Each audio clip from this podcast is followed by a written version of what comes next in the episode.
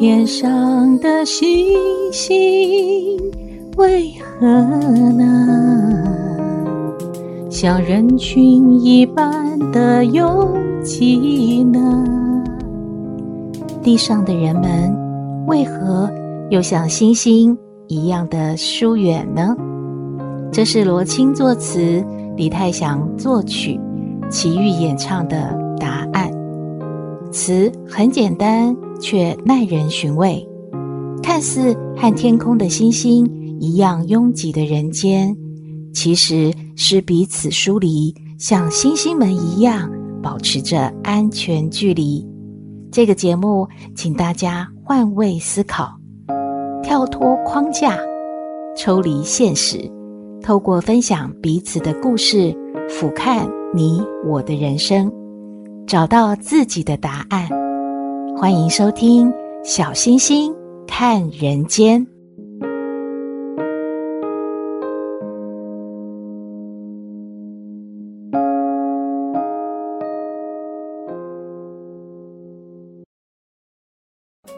Hello，大家好，小星星今天要和大家分享的这个故事呢，叫做《解后十六日》。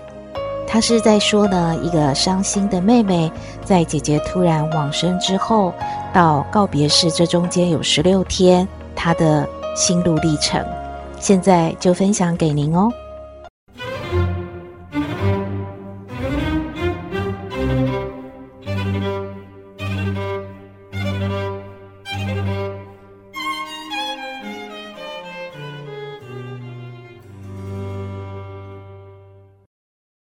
岁末年终总是业务繁忙，要准备年度的董事会，这关系着年终考评和年终奖金，总是要花点时间、花点脑筋，好好的写上一大本会议报告资料，让长官觉得自己是用心准备的。重点是，既要歌功颂德过去一年的工作绩效，更要规划周详，展望未来。让长官呢充满了期待和信心，一如往常的忙碌，但是已经跌倒了一个月，体力衰退的姐姐呢，每天中午还是尽量的打电话给我，同时交代了一件令我惊讶的事，那就是在年前我必须完成搬家。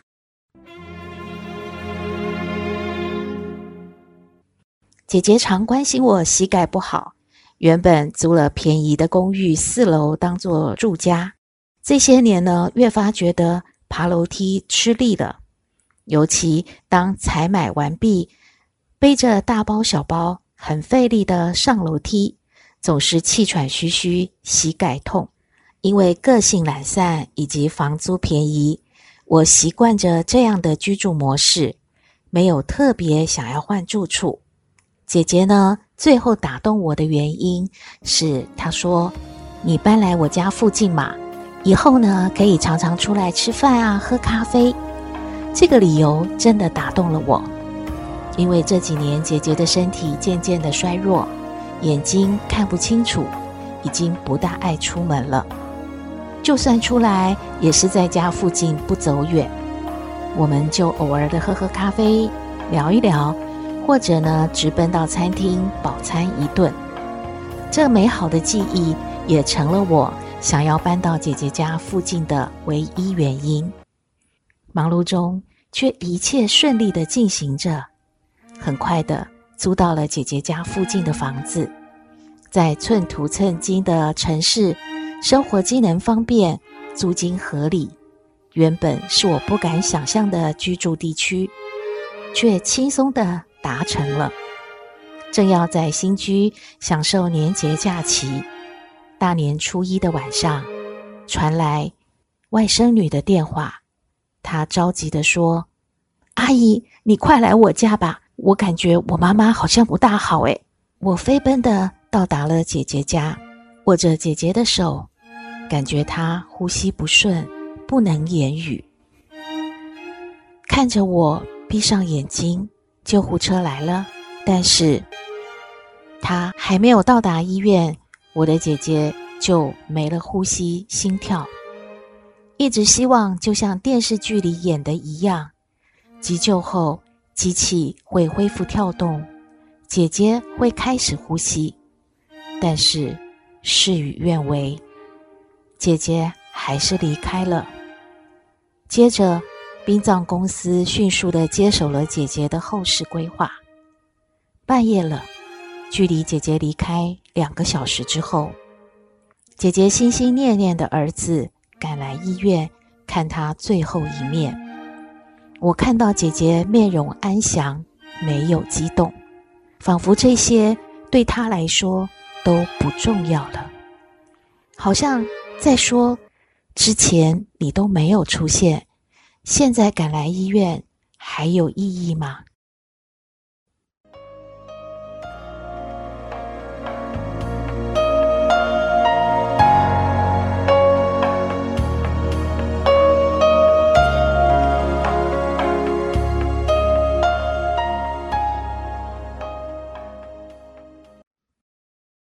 殡葬公司专业的规划，让姐姐的后事按部就班地进行着。头七、二七、三七，直到满七，配合已经登记的告别式时间，几乎每隔一天就要做一次法事。每一次在准备拜拜的食物点心，心里面没有太多的哀伤，总想着。姐姐没有痛苦了，现在开心自在了。我要珍惜和她相处的最后时刻。准备告别式的过程，就像姐姐要去远方旅行，和外甥女呢，除了买东买西，要让姐姐带好带满需要的物品。从每一次谈到姐姐就会大哭，每天早晚坐在床边思念姐姐。总要哭上一阵子，渐渐的转念了，以送姐姐出远门的心情，为告别式做好准备。一大早的告别式，加祭之后，进入一连串的流程。我发现殡仪馆是另一个忙碌的世界。殡葬业者呢，做好了一个桥梁，让往生者呢。从容地进入人生旅程的最后一里路。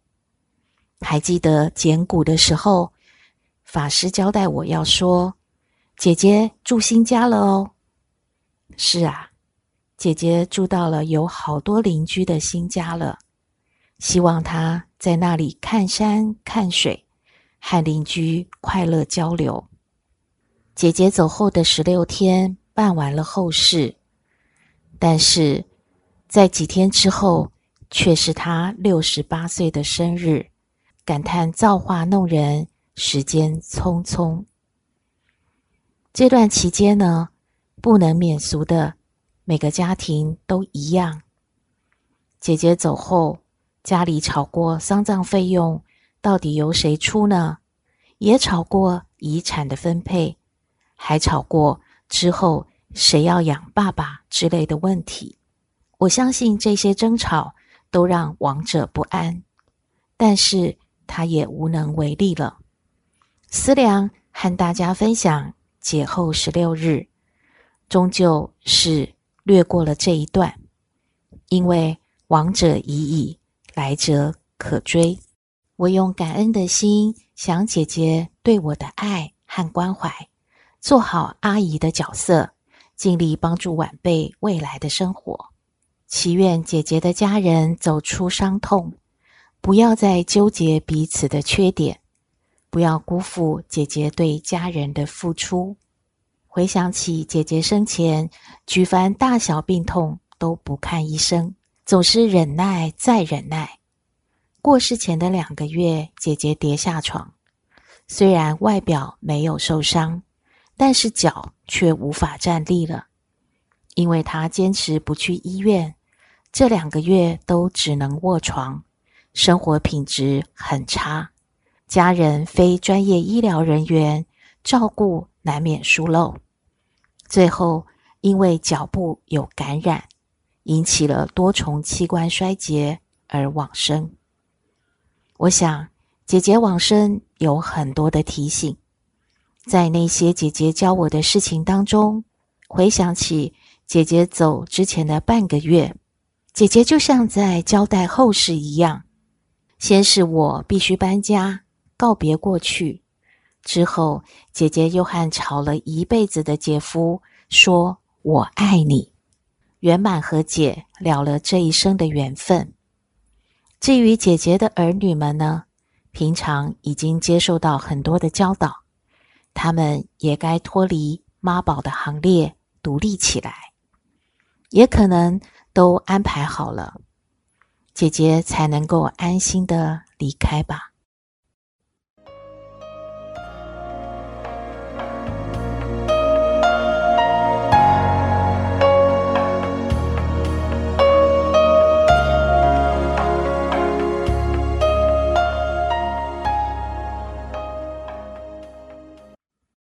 最想和大家分享的，还是不要忽略健康，让失去你的人心太痛。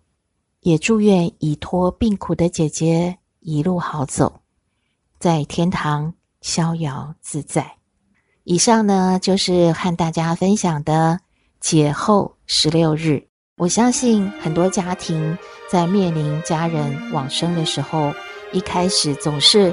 会手足无措，接着呢，就开始要讨论很多的家事，有时候呢，会吵到让往生者不得安宁。我觉得这篇文章呢，略过了这一段，其实是蛮好的，因为这些都不重要了。我们能够让往生者能够开开心心的了了这一世的工作和这一世的责任。快快乐乐的飞往极乐世界，去逍遥自在。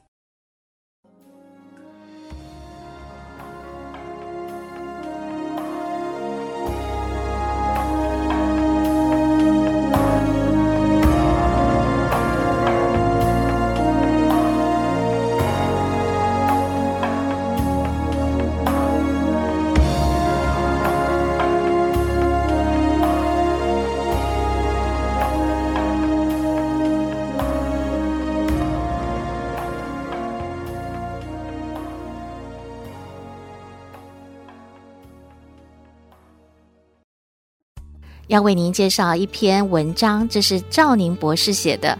我相信每一段时间啊，都会有好多朋友在网络上疯传，因为这篇文章不论是在什么时候来阅读呢，都觉得很贴心。但是令人觉得遗憾的是，在二零零八年的九月五号，赵宁博士病逝了。让我们回头看看这篇文章呢，会觉得格外的有感触。这篇文章是百年之后。赵宁博士写着：“我去民权东路的殡仪馆参加一个朋友的葬礼，最后的仪式是绕着朋友的棺木瞻仰他的遗容，看着朋友安详的脸，想到去世前他因病而极端痛苦的样子，我减少了忧伤的情绪，感到有点安慰了。走出殡仪馆，我想到。”今后再也不能和朋友一起喝咖啡谈笑，想到生命的短促无常，我深深地吸了一口气，告诉自己：好好的来呼吸一口新鲜空气吧，因为百年后再也吸不到了，就觉得空气特别的香甜。然后我步行到一家与朋友去过的雅都饭店喝咖啡，在那个优美的欧式咖啡厅里。我端起了咖啡，对自己说：“好好的品味这杯咖啡吧，因为百年后就喝不到了。”这样想，觉得那个咖啡啊特别的香甜。喝完咖啡，我沿着民权东路向东走回家，走过了大家都不想进去，最后不得不进去的殡仪馆，走过了大家都在求财富、求姻缘。求子嗣的恩主公庙，香火鼎盛，可以看到人间永不满足的欲望。走过了几家妇产科的医院，仿佛听到新生儿恐慌面对人间的哭啼声。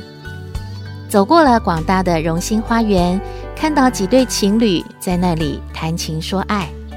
一对新婚夫妻在拍新婚的照片。生老病死的历程是多么短暂！民权东路一千公尺就走完了，我们的人生不就是这样的在演出吗？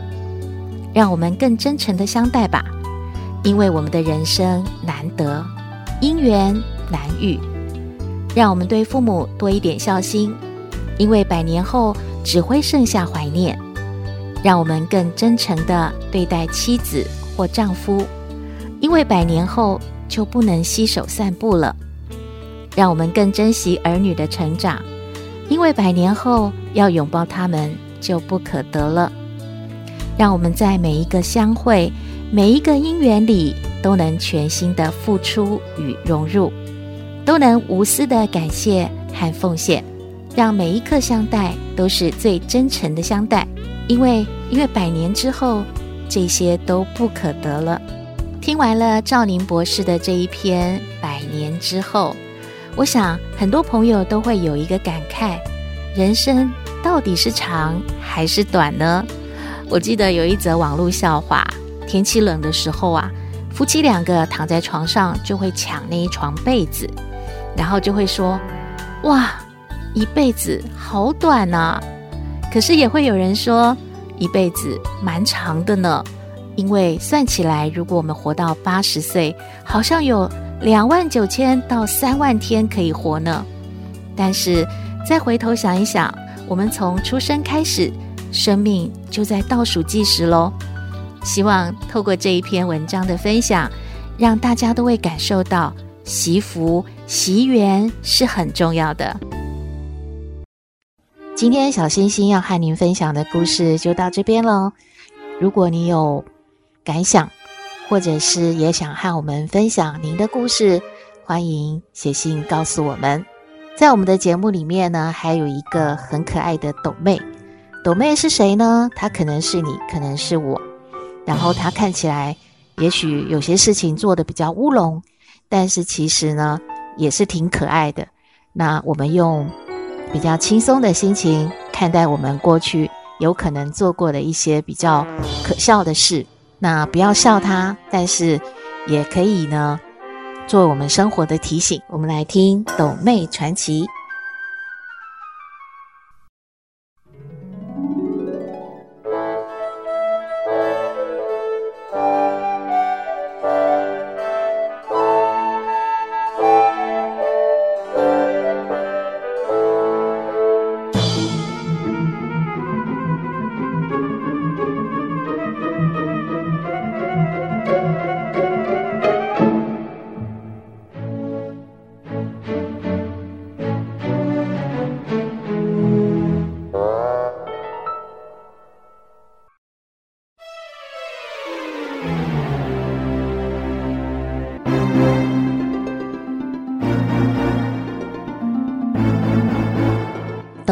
传奇，斗妹是谁？斗妹可能是你，是我，在别人眼中，你是迷迷糊糊，是个扶不起的阿斗。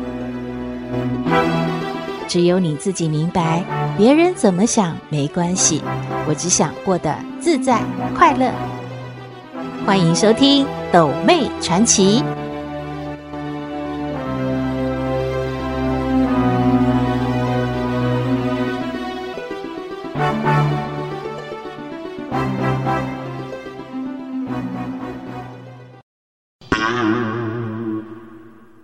我是抖妹，我最讨厌人家跟我说：“现在你往那个几点钟的方向走过去。”因为啊，我又没有随时带着指南针，还有什么什么闹钟，还有什么时钟的。